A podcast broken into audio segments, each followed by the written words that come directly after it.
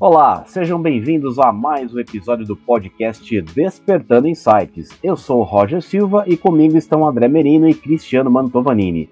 E a nossa convidada de hoje é Eunice Vitiello. Seja bem-vinda, Eunice. Oi, pessoal, prazer estar aqui com vocês. Obrigada pelo convite é, para falar de um assunto que eu amo, que é gestão.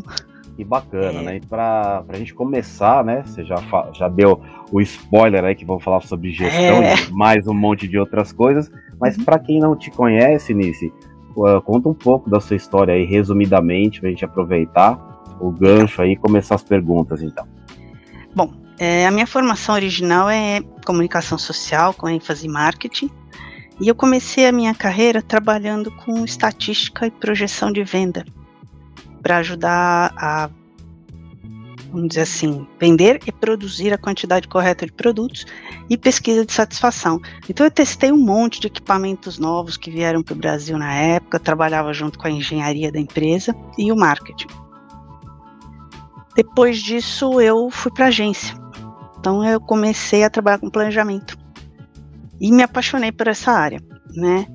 É, como na agência não tinha muita gente que tinha expertise em matemática, é, em fazer projeção tal, foi uma coisa que eles gostaram porque eu tinha como oferecer uh, um recurso de custo-benefício nos projetos. Então eu atendia indústria química, banco, porque esse pessoal gosta de saber de número, né? E no marketing é difícil você ver gente que gosta de número. Então eu fiz muita coisa nesse sentido, programa de loyalty, calcular ponto de milhagem. Já fui contratada por outras agências para fazer isso, inclusive, que é uma expertise que eu tenho. É uma coisa difícil, né? Um planejamento financeiro de, de, de milhagem. Então, eu acabei entrando nessa área de planejamento e planejamento estratégico e gostei muito. E trabalhei em outras empresas é, nessa área, fui para outras agências também, sempre desenvolvendo planejamento. E eu fiquei muitos anos fazendo uh, programa de incentivo. Eu fiz parte aí da, da velha guarda da Incentive House, que trouxe o marketing de incentivo para o Brasil. Então eu peguei assim os anos mais gloriosos da empresa, aprendi muito lá. É, a empresa sempre foi referência nessa área. E aí depois uh, voltei para a indústria e finalmente abri meu próprio negócio. Comecei também com planejamento, desenvolvendo projeto para outras empresas. É, inclusive uma delas foi de loyalty, um cara que queria é, criar um leilão virtual. Teve uma época que foi um boom isso, né? Eu fiz toda a parte financeira para ele, todo o desenvolvimento do projeto. Fiz projeto para inúmeras empresas, trabalhei para outras agências, até que um dia surgiu a oportunidade de trabalhar com gestão.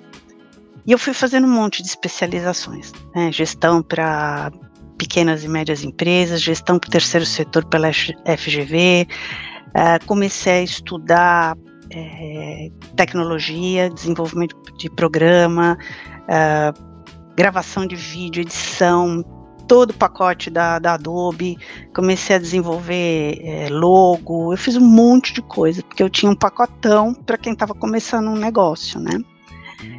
E aí interessei por técnicas ágeis. Eu fiz uma certificação internacional ano passado em OKR Coach, que é para ajudar as empresas a começar um planejamento junto com a equipe. Que hoje o que mais as pessoas reclamam é a falta de colaboração da equipe, falta de engajamento. E a OKR ajuda você a começar porque ela tem um plano, né? Não é uma coisa que senta todo mundo numa mesa e tenta, vamos, vamos ver como é que começa.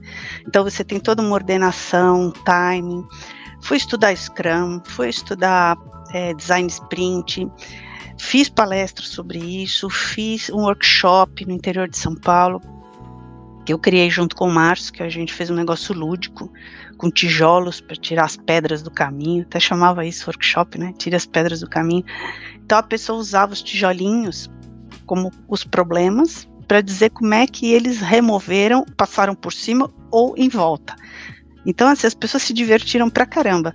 Inclusive no site tem o depoimento do pessoal que participou desse workshop, que assim foi muito, muito divertido. A gente sempre usou teatro, sempre usou elemento lúdico.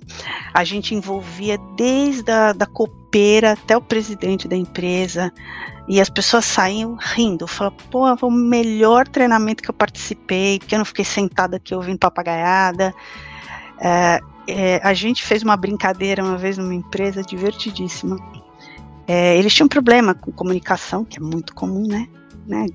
O board da empresa decide e não desce aquela informação para todo mundo. Vira um telefone sem fio. Então a gente, para não falar do assunto da empresa, que poderia gerar alguma coisa, a gente falou: se fosse um restaurante e o cliente tivesse infeliz, reclamasse da comida, como que você agiria? Né? E aí tinha o cozinheiro, tinha o maître, tinha o garçom. Você vai jogar a culpa no outro, vocês vão resolver como um time. Cara, a gente ria porque aí sempre tinha aquele que fazia o cliente, essa comida tá uma porcaria, encontrei um cabelo e não sei o quê. E uma das coisas mais engraçadas, as pessoas mais sérias da empresa, eram as que tinham as sacadas mais engraçadas. Que vinham lá e davam um jeito de contornar a situação, é, contava história.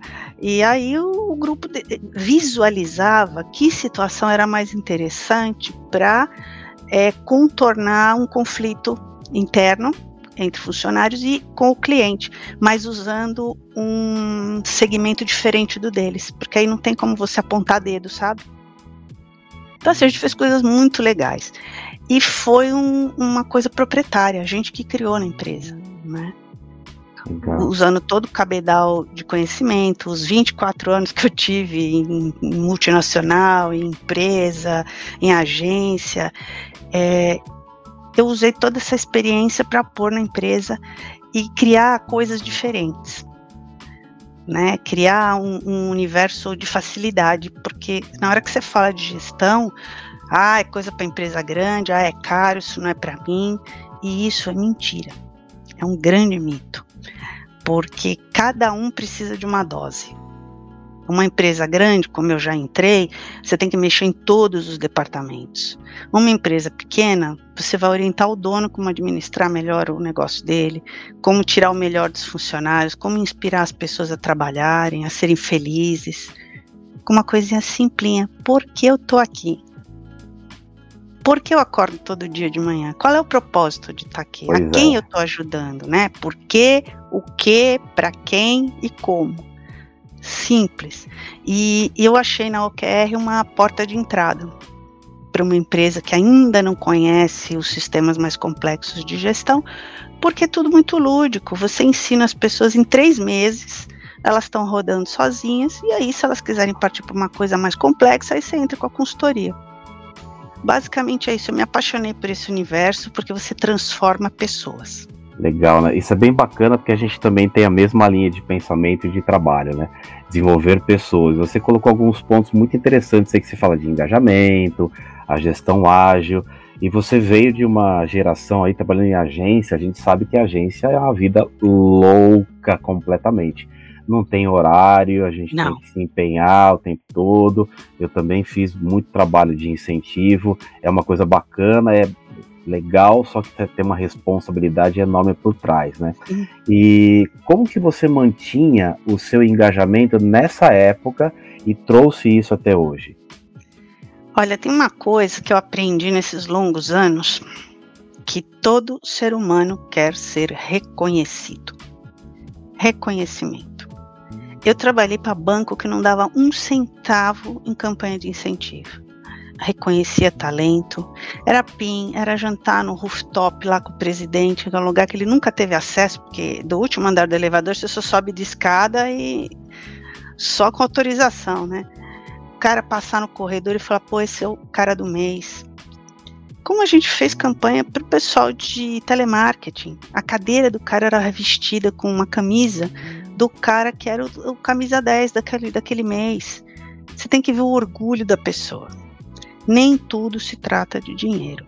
É você ser reconhecido, ser percebido, né? É ser tratado com deferência, as pessoas perceberem teu esforço, teu trabalho, o teu valor.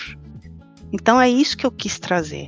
Quando a gente faz esses workshops nas empresas, a gente começa com os trabalhos colaborativos, é, é impressionante como certas pessoas se sobressaem pessoas que não tinham voz. E aí você descobre que você tem um talento ali que você nunca viu. Porque essa pessoa não tinha oportunidade de falar, ela tinha vergonha, ela achava que talvez as ideias dela não eram boas. E quando você faz o lúdico, você tira o peso da responsabilidade. Tudo é teste, vamos testar, vamos ver se funciona, vamos fazer uma competição saudável.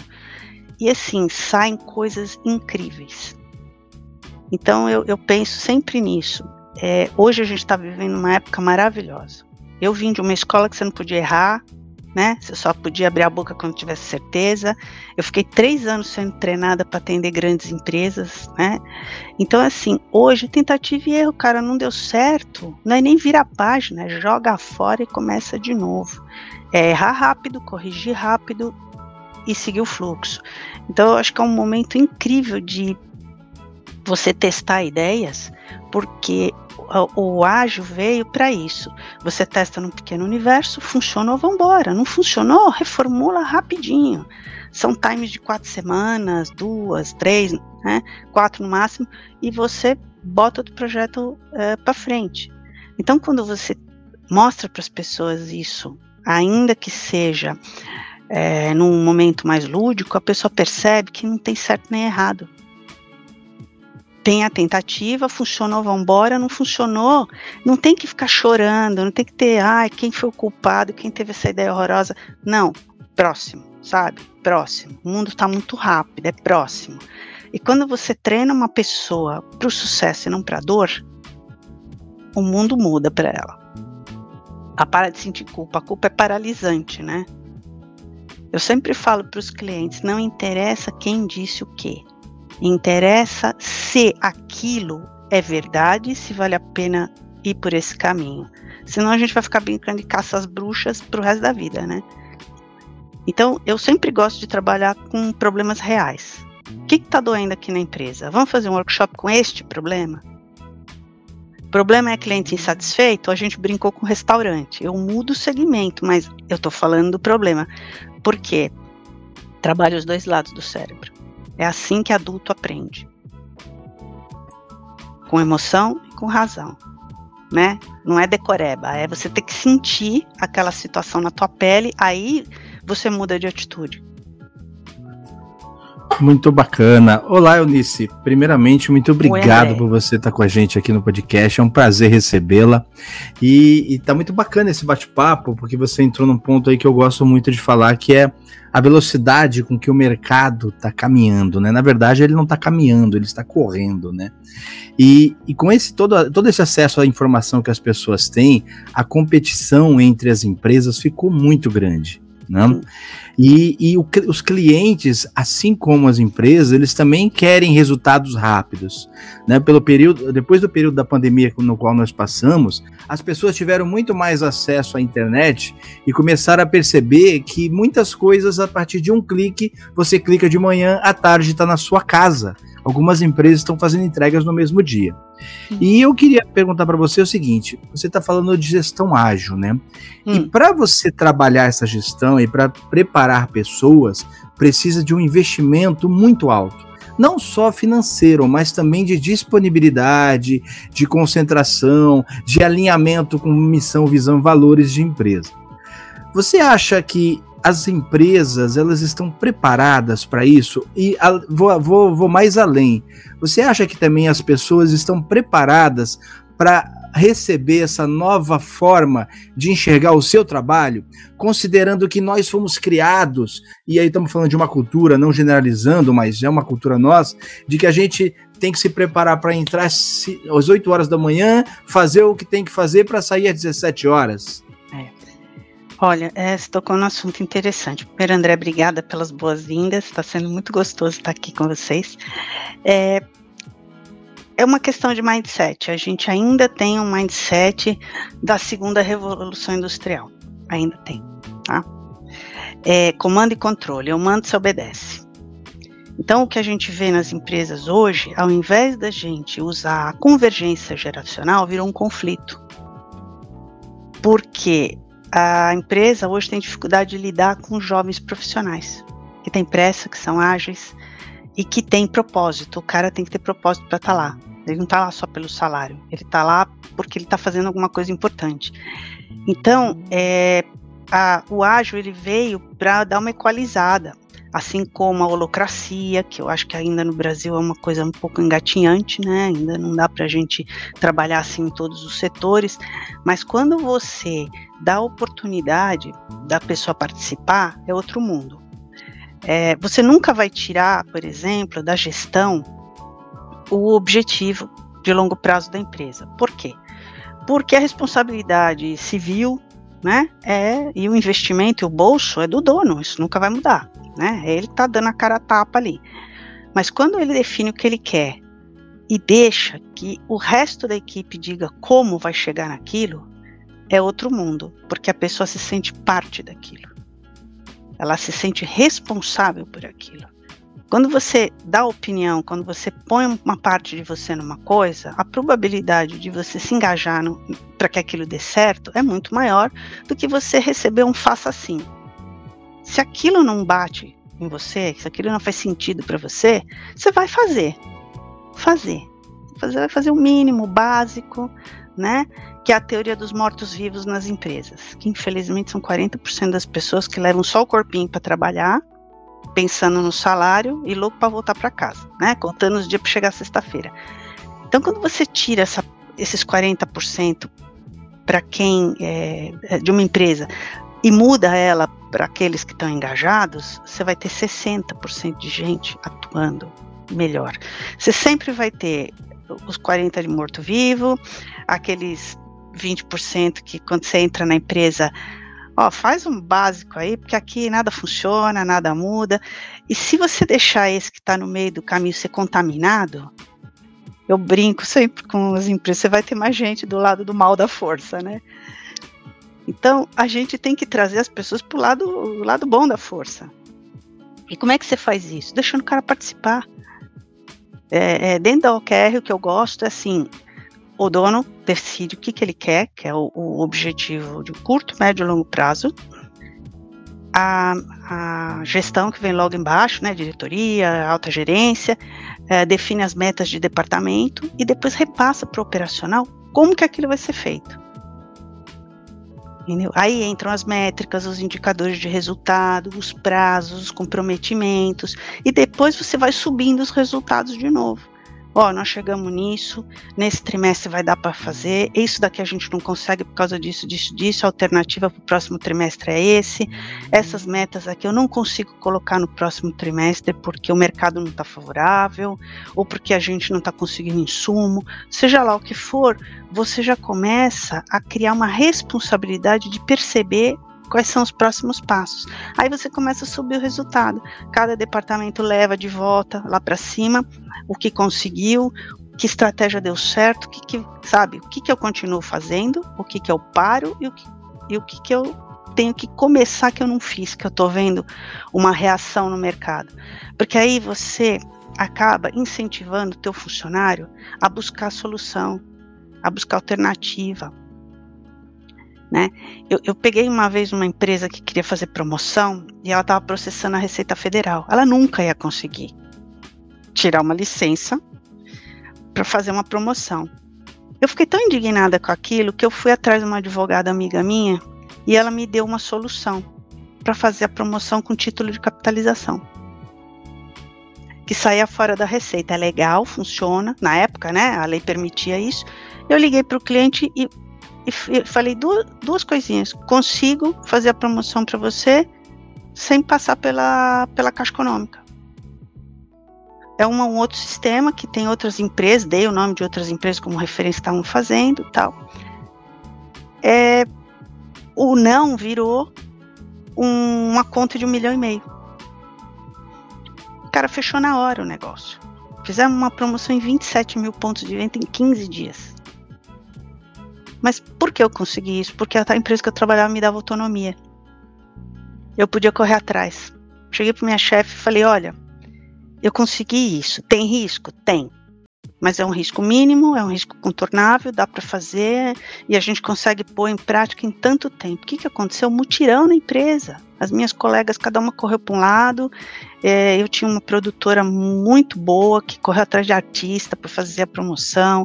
A minha chefe correu atrás de gente de agência para fazer a parte de, é, de arte. Em 15 dias atendemos 27 mil pontos de venda. E foi um sucesso de venda. Eles aumentaram 40% as vendas com a promoção. Então, assim, quando você tem a oportunidade de agir, porque a ordem foi desiste que não temos como fazer. Eu não quis desistir, eu corri atrás. Outra empresa que eu trabalhei chegou e falou: Ah, nós precisamos reduzir custo. Tá, o que, que isso te diz? Aí vem outro ponto que é fundamental hoje em dia: transparência. Se você não tem transparência, você não tem convergência, você não tem engajamento e os funcionários se sentem traídos. Aí uma pessoa levantou a mão, tá, eu vou ter que trazer café de casa, papel higiênico de casa, como é que é que reduz custo? Juro por Deus, a menina falou isso mesmo. Aí o dono da empresa falou, porra, verdade, né? Ela falou, que número vocês podem abrir pra gente? Aí eles abriram aqueles que podiam abrir, todo mundo correu atrás. Tinha prêmio, verdade. Não era em dinheiro, tá? Mas a gente sabia que o prêmio era não perder o emprego, né? Esse era um dos prêmios muito importantes. Uh, então, todos nós corremos atrás de uma solução. Eu ganhei um prêmio por economia de papel, que eu consegui usar uma coisa que vinha de graça para a gente, que a gente jogava fora. É, e a empresa conseguiu reduzir custo de uma tal forma, muito acima do que ela precisava, que no fim do ano a gente teve uma divisão de lucro. É, o presidente do grupo chegou lá e falou que ele ficou impressionado com a mobilização das pessoas e ele prometeu que se o grupo tivesse um resultado X, é, ele distribuiria um valor no final do ano. Eu trabalhava numa das empresas do grupo, eu ganhei um prêmio simbólico tal, e o, o dono do, o presidente do grupo, que era uma multinacional, veio com isso. No final do ano, o que eu ganhei, eu dei entrada no meu apartamento. É uma coisa que eu nunca mais vou esquecer na minha vida. Então, assim, é, como é que você não se motiva com uma coisa dessa? Eu tive a oportunidade de participar, eu tive a oportunidade de ser incluída, de ser ouvida, de ser reconhecida. Então, é, eu, eu tive a felicidade de trabalhar em empresas muito modernas. Hoje você está vendo isso, eu vivi isso há 20 anos atrás. Então, é, eu demorei muito para ver essa realidade em outros lugares. Então, eu uso a minha própria experiência é, para levar isso para outras pessoas, porque é tão bacana você ter voz, você ser reconhecido, é, você se destacar, você fazer parte do sucesso do negócio, que tem retribuição. Ainda que não seja financeira, você pode ter uma promoção, você pode. Eu, por exemplo, o que eu consegui às vezes era participar de novos projetos. Eram desafios que me davam. Bom, você conseguiu tal coisa, você quer pegar um desafio maior? Foi assim que eu cheguei nas maiores contas da empresa. Eu só atendia banco e indústria química. Então, assim, é, é, é, eu acho que todo mundo tem essa oportunidade. Às vezes, é, ela não consegue se fazer ouvir, né? E quando consegue, a pessoa vai, vai adiante. Muito bacana nisso isso que você falou. E teve uma palavra que me chamou muita atenção, que é a holocracia. E quando a gente fala de gestão ágil, ela é muito importante, principalmente porque compartilhar tomadas de decisão, delegar é, é, tomadas de decisão é muito importante para que as coisas se resolvam rapidamente. Agora, é, a gente precisa entender, né, e aí é uma percepção minha, tá? Que a grande maioria das empresas no Brasil tem uma gestão muito conservadora. Né? Eu tive a oportunidade de fazer um treinamento numa empresa com quase 50 é, executivos, gerentes, inclusive o CEO, em que muitos deles estavam começando a aprender a delegar e, e, a média de tempo de casa deles era de 25 anos. Então você imagina, né? isso é média, né? Então uh, você começa a perceber que essas pessoas são de uma geração em que eles estavam muito focados naquela coisa de entregar a meta, de cumprir procedimento, processo, seguir o plano estratégico. E o foco maior era, nisso, ao invés de ser o foco nas pessoas, porque as pessoas simplesmente estavam lá para executar aquilo que foi planejado. E eu queria te perguntar assim, na, na, no seu, na sua visão, é, qual a melhor estratégia para a gente começar a mudar? Você falou de mindset, né? Dessas pessoas que já estão há muito tempo presas, ou não vamos dizer a palavra presa, mas é, alinhadas com esse método mais é, burocrático ou pragmático. Bom, é, eu ouvi um dia uma frase que é, ela é até um pouco assustadora, né? É, a tecnologia ela se desenvolveu mais que a nossa mente. Então o ser humano ele está atrasado. Você consegue criar softwares e programas que com um clique você resolve a tua vida, mas o teu pensamento está acompanhando isso? A cultura nas empresas está acompanhando isso? Não está. É, há muito medo às vezes de soltar a rédea, mas aí o que, que acontece? O gestor fica sobrecarregado. O cara não tem vida, não tem férias. Se ele não está lá, a empresa não anda, não funciona, a empresa não existe sem ele. Isso não é vida para ninguém. O bom gestor é aquele que a empresa anda sem ele precisar estar tá lá. Porque o negócio dele é cuidar da estratégia, é buscar parcerias, é buscar clientes. Por que você tem que fazer tudo sozinho? A indústria automobilística hoje, ela tem inúmeros parceiros. Quem cuida da tecnologia dos carros não é mais ela. Quem cuida da, da, de várias partes eletrônicas não é mais ela. Ela faz carro né? O GPS, o computador de bordo, são outras empresas que fazem. Então, muitas vezes as empresas se concentram em coisas que não são dela. É difícil delegar, mas quando você tem método, você define a alçada, até onde cada gestor pode ir, que não precisa de mim. Começa devagar. Dá para o cara decidir coisas até 20 mil reais, por exemplo que aí o negócio anda, agiliza, entendeu? Você já imaginou o cara ter que pedir mil reais para fazer um evento, para jantar com um cliente, é, e ficar todo o tempo batendo na porta do dono da empresa para coisas básicas? Dá uma alçada de acordo com o faturamento da empresa, dá uma alçada para cada área. E, obviamente, você tem que ter contrapartida, né? Cada gestor vai ter X de alçada.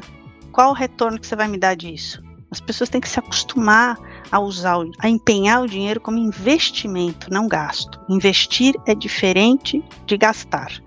Eu invisto X num cliente, quanto que eu ganho? Eu, eu trabalhei com um grande empresário que ele fez um investimento gigantesco para apresentar um projeto. Era um projeto milionário, verdade. Todos nós fomos uh, treinados por uma diretora de teatro para apresentar aquilo num estúdio de cinema. Foi uma experiência absurda. Foi criada uma praia no estúdio de cinema. E o cliente foi convidado. A praia tinha vendedor de rede, tinha gente jogando bola, gente tomando sol. Foi uma coisa cinematográfica. É, eu fiz uma apresentação, convidei as pessoas para ir para outra área. Cada um de nós tinha o seu papel exatamente definido. Nós fechamos o negócio ali, na praia, na apresentação. Eram milhões. No fim, o investimento foi 20% do valor do projeto. Era um empresário muito visionário. Estou dando assim um exemplo exagerado, mas qual é o propósito de investir? É retorno. Então, se eu dou alçada para cada gerente, para cada diretor, é, poder decidir coisas de forma mais ágil, depois ele vai prestar conta. Se a ideia dele não foi boa, da próxima vez ele vai vir com um projeto melhor. É melhor do que ficar tudo na cabeça do dono, tendo que ele dar respostas. Você acostuma mal o teu funcionário. Ele não vai pensar, ele vai lá e pede para o dono: o que, que eu faço? O que, que eu faço? O que, que eu faço? Aí o dono da empresa reclama que as pessoas não colaboram, que as pessoas não, não agem, etc, etc. Dê autonomia com responsabilidade. Traga seus projetos. Vamos para uma mesa de reunião? Traga seus projetos. O que, que você pretende? Quanto você precisa? Quanto que você vai me dar de retorno? Aprovo ou não aprovo? Se não der certo, próximo mês você tem menos verba. Eu trabalhei assim durante anos da minha vida. Não é ruim você está administrando a tua área, né? É, é interessante porque não fica tudo nas costas do dono. você dá autonomia e responsabilidade para as pessoas e elas se comprometem. Você evita briga de departamentos, né? Porque não é um feudo, é todo mundo trabalhando para o mesmo propósito. Daí vem a transparência, vem a linha mestra, né? O que foi falado lá em cima chega até o porteiro. Eu fiz uma pesquisa numa empresa e perguntei como você define o, seu, o negócio que você faz. Cada pessoa falava uma coisa. Eu perguntei primeiro para o dono: o que é o seu negócio? Ninguém deu a mesma descrição. Cada um falou por si, o que achava que estava fazendo lá. Esse cara contou isso para a família, para o vizinho, para um possível cliente. Por que a pessoa não, não sabe o que a empresa faz? Porque não chega nela. Os departamentos competem entre si, né? Cada um querendo ser o motor da locomotiva, ao invés de todo mundo trabalhar junto, todo mundo ganhar junto. Isso é gestão fazer todo mundo trabalhar pelo mesmo propósito, todo mundo ter seu valor, sua participação, o seu espaço, né? É, eu fui uma vez numa, numa empresa vender o meu peixe. E eu sou cliente dessa empresa também. E eu tava com aquele Robocop no pé que eu tinha torcido o pé. E eu tirei o Robocop para dirigir, né? Quando eu cheguei no estacionamento, eu abri a porta e falei pro cara, olha, eu preciso vestir a bota que eu tô com o pé machucado. O cara falou, não se mexe. Ele vestiu a bota para mim, pegou minha bolsa, me levou até a recepção.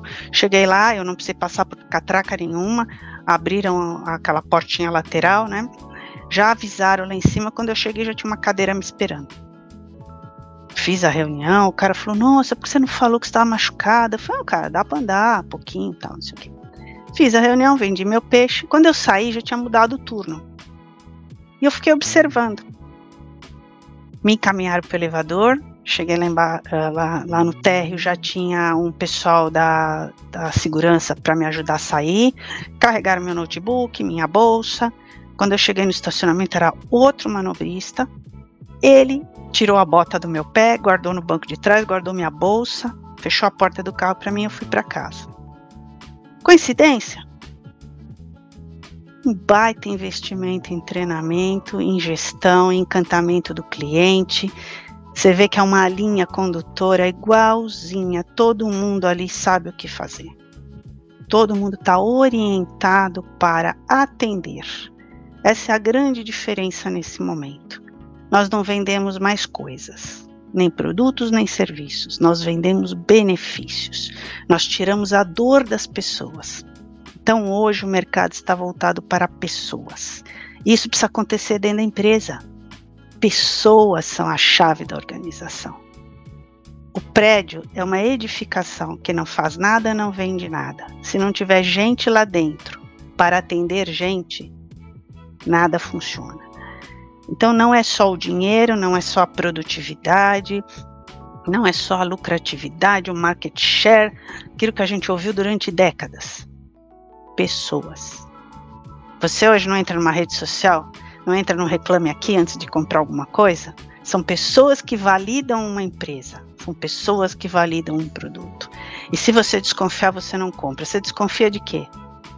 Pessoas. Você se relaciona com pessoas.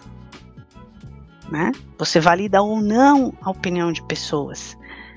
Quando você liga para uma empresa e é mal atendido, você fica com raiva da empresa.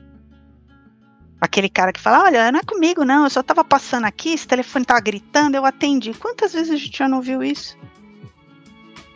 Você fica muito bravo com a empresa. Mas quem fez isso foi uma pessoa, uma pessoa descontente, uma pessoa mal treinada, uma pessoa que está lá sem propósito algum. Então, todo aquele discurso de missão, visão e valor, meu filho, vai tudo pro lixo, porque um ser humano não entendeu a piada né? Exatamente, é isso mesmo. Então, assim, eu quando vou num lugar, eu presto muita atenção. Eu já cheguei uma vez chamar a dona de uma assistência técnica de celular para dar uma, uma palestra para ela, de tudo que eu vi na recepção. Eu falei, muita gente vai virar as costas, vai embora, vai meter o pau na tua empresa. Eu tô te fazendo o favor de dizer o que, que tá errado do lado de fora. A mulher me agradeceu. Não é mais fácil a gente meter a boca e embora? Quantas pessoas te dão a oportunidade de te fazer uma crítica e falar o que você poderia melhorar? Isso você tem dentro da tua empresa. O mercado é plural, é diverso. Por que, que dentro da tua empresa não é assim? Você tem o macroambiente e o micro. Você tem que reproduzir o micro. Você tem que ouvir as pessoas diferentes na empresa. Você tem que ouvir opiniões diferentes. Mas eu acredito numa coisa: não adianta ouvir se você não está disposto a fazer nada. As empresas que eu entrei abriram a porta e abriram o coração. Aceitaram ouvir crítica, aceitaram. Doeu, mas aceitaram. Agora não adianta fazer pesquisa, fazer promessa. Se o funcionário vier com uma coisa que você não gosta, para tudo.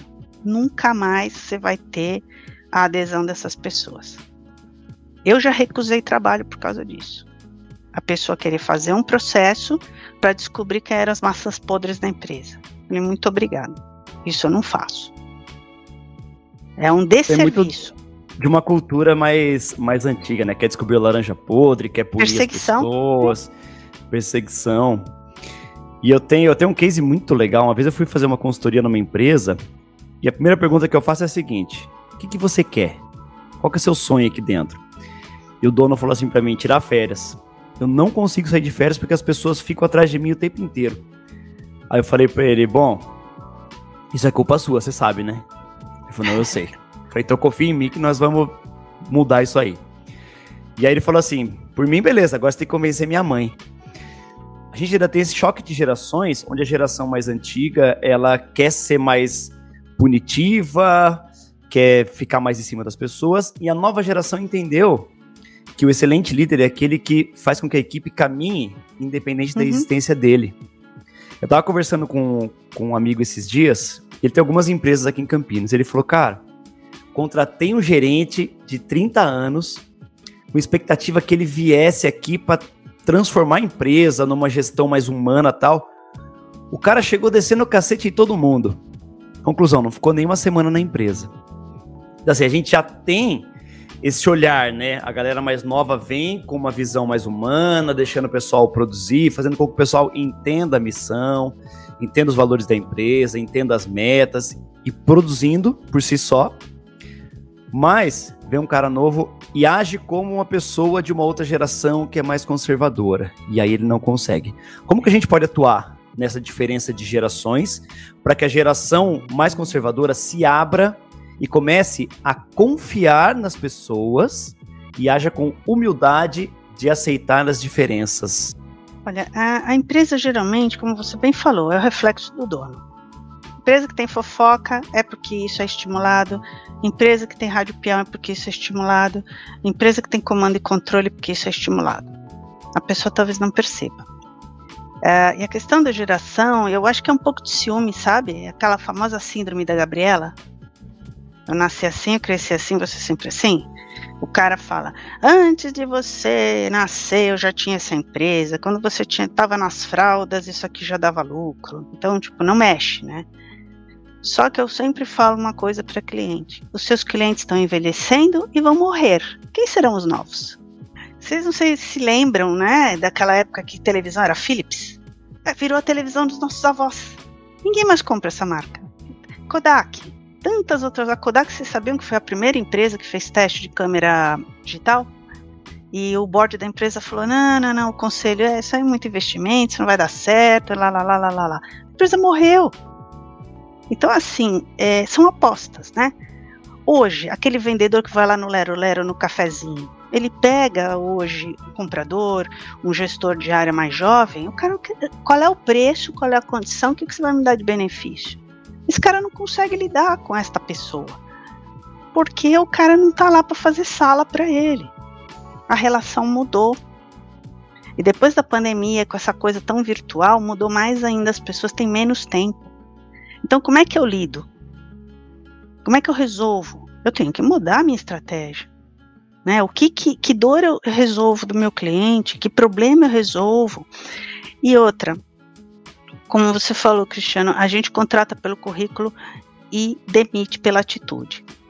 Se você quer uma gestão humana, você tem que entrevistar uma pessoa que tenha este perfil. Não é porque o cara é jovem. A idade é um mito. É um grande mito. Por que, que hoje muitas empresas estão contratando pessoas de idade para fazer atendimento a cliente? Paciência, resiliência, compreensão, empatia. Isso é a vida que te traz. Você tem que pôr a pessoa certa no lugar certo. O que eu vejo muito, principalmente em empresa familiar, é a pessoalização do cargo. Você não fala o gerente de tal área, você fala o fulano. Gente, são duas coisas distintas. É uma pessoa que está ocupando um cargo. Essa pessoa é adequada a esse cargo? Essa pessoa está aderente ao cargo? Ela tem um propósito? Ela tem um alinhamento com a empresa? É, uma das empresas que eu atendi contratou um rapaz de tecnologia bom pra caramba. O menino realmente ia ajudar muito. Só que o negócio dele era trabalhar de bermuda. Ele chegava a hora que ele queria, ele resolvia mas era do jeito dele. Numa empresa formal familiar. Quanto tempo vocês acham que ele durou lá? Então, assim, é importante. Se os teus valores não combinam com o da empresa, se o teu propósito não está alinhado, você não vai ficar lá. E o jovem hoje, ele tem uma outra cabeça, a carreira é dele, ele leva para onde ele quiser. Ele já viu o pai ficar 30 anos camelando num lugar, depois receber uma demissão, um relógio de ouro, e vendeu a vida dele, não tinha tempo para nada, não tirava férias, não ficava com o filho. Essa geração que observou isso não quer isto. Eles não querem ter coisas, eles querem ser felizes. Dá para conciliar? Dá. Todo mundo quer ter a sua oportunidade. Dê uma missão pro cara. Hoje em dia, não, não, não dá para ter chefe, você tem que ter um líder inspirador. Temos uma missão, temos uma meta Importa de que jeito que esse cara vai fazer? Importa que ele entregue. Cada um de nós tem um raciocínio diferente, tem uma educação, uma cultura diferente, um processamento mental diferente. Eu não preciso fazer como o outro faz, eu preciso dar resultado. Eu trabalhei assim, eu fazia do meu jeito. Enquanto deu certo, ninguém achou ruim. O dia que eu não soube fazer, eu perguntei: Isso aqui eu não sei, como é que faz? É simples, né? Mas para isso você tem que ter espaço. A empresa precisa te dar espaço para você ter a sua, o seu jeito de fazer e entregar, e você ser responsável de fazê-lo, e espaço para perguntar quando você não sabe. Se você não tem esse ambiente acolhedor, o cara vai fazer o mínimo possível para ganhar o salário dele no fim do mês e vai fazer parte do morto-vivo ali da estatística. É difícil? Não é, gente. Não é. Os três primeiros meses numa empresa, para mim, é psicologia pura. Como é que eu faço a pessoa enxergar que mudar é bom? Quando a gente resolve isso, o resto funciona, porque o exemplo vem de cima, não tem como mudar isso. Não adianta eu pedir para um funcionário fazer uma coisa que eu não faço. Seguir uma conduta que eu não sigo. Sabe o que ele vai falar? Se o dono não faz, por que eu tenho que fazer isso aqui não é meu? Eu ganho meu salário e vou embora. Então, assim, você não cria um ambiente de convergência. E, e não tem essa assim, ah, todo idoso é ruim de tecnologia. Mentira uma pessoa mais velha, ela tem uma experiência, já viu que deu certo, que deu errado. Ele é o pé no chão. E é bom ter diversidade, porque o jovem, ele é arrojado, ele ainda não, não é, teve erros suficientes para ter medo. Então você chega num bom termo. Vamos, vamos arriscar, mas vamos contornar os danos possíveis aqueles que já são conhecidos. O imponderável a gente não tem como saber, né? Como foi uma pandemia, quem imaginava que isso ia acontecer? Sempre vai ter o imponderável. Agora, a pessoa que tem mais experiência, ela pensa no imponderável. Então você se cerca daquilo que você já sabe que pode dar errado, mas você age, mas você arroja, você vai adiante. Não deu certo? Gente, rapidinho vamos consertar e fazer de novo. Eu acho que essa é, é uma dinâmica possível. Anice, você está levantando aí uma lista que a gente também tem feito durante os nossos treinamentos, palestras e conversas com, com clientes. É exatamente esse o desafio que a gente tem pela frente e a gente tem certeza que existe caminho, existe solução, né? Mas a gente vai ter que deixar isso para uma outra conversa, né? Porque a gente já estourou o tempo aqui. Quando a conversa tá boa, a gente realmente embora, não né? olha, não olha o tempo passar e assim a gente tá com a gente ficou conversando aqui durante, né? É, a gente tem um monte de perguntas a mais para fazer, mas infelizmente. Não, vocês levantaram já, coisas muito boas que dão margem para muita história. Não, sem dúvida, né? Mas... Eu gosto de dar exemplo, porque é, eu não, acho que é uma coisa muito fácil de você entender, sabe? Exatamente, é assim que a gente gosta de trabalhar também. Mas eu queria que você deixasse uma mensagem para quem está ouvindo a gente, uma frase, o que você quiser falar, e também deixasse todos os seus ah. contatos. Quem quiser conversar com o Ni, saber mais de alguma coisa, pegar mais exemplos, aprofundar mais a conversa contigo, você tem toda a liberdade para divulgar seus Legal. contatos. Olha, eu vou ter o maior prazer de, de, de explicar que gestão é para qualquer tipo de empresa, que isso te traz tranquilidade, autonomia, é, faz o teu negócio crescer, você ter tempo para você. É, eu também faço mentoria para pequenos negócios, né, para pessoas que estão começando, para pessoas que, que, que são é, empresários, e também atendo, o meu foco é pequenas e médias empresas, tá? Então eu tenho hoje um canal no YouTube, que é o arroba gestão ágil, que eu tenho lá um conteúdo vasto sobre gestão de pessoas, negócios, uh, inovação, marketing. É, ali eu tenho um, muitos vídeos bacanas que falam das coisas novas que estão trazendo a gestão, de exemplos. É, quem quiser consultar. E tenho o site, que o site reúne inclusive material para download, algumas, algumas planilhas legais de prospecção, para você treinar, delegar o que é meu, que é do outro, que eu tenho que parar de fazer. Tem muita coisa bacana lá. O site é o empreenditore.com.br. É empreendedor em italiano. É, tem bastante coisa lá. Se você jogar empresas de gestão no Google, a minha é a primeira logo depois dos anúncios. né, eu felizmente consegui é, uma divulgação orgânica pelo trabalho que eu estou fazendo há anos aí no YouTube. O meu Instagram é Empreendedor e Gestão Ágil. E é, dentro do meu site ali também, quem quiser se inscrever para uma mentoria ou para um bate-papo, tem lá minha agenda. É, tem lá as datas, tal. Eu já recebo um e-mail, já marco com a pessoa, sem compromisso. A gente pode bater um papo, ver se eu posso ajudar, né? Se eu tenho condição. Quando eu não tenho, eu indico uh, uh, um outro caminho para que a pessoa sempre saia com uma resposta, né? Então, quero agradecer demais de vocês a oportunidade. É um assunto que eu amo. Ver a felicidade das pessoas quando você resolve. Eu sou uma resolu resolvedora de problema. Adoro, adoro desemaranhar as coisas e, e, facilitar a vida das pessoas, criar um caminho mais, mais curto né, para a resolução de problemas.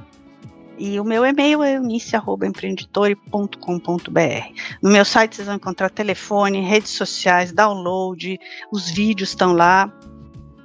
E eu vou ficar muito feliz de atender quem precisar de, de ajuda e quem quiser informação, quem quiser me contratar, principalmente.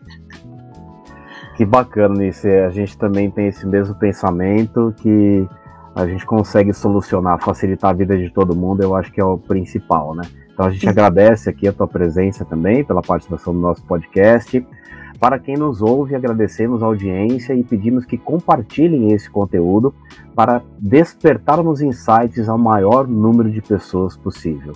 Convidamos também a seguir o podcast Despertando Insight nas redes sociais, despertando os melhores insights em você. Até a próxima!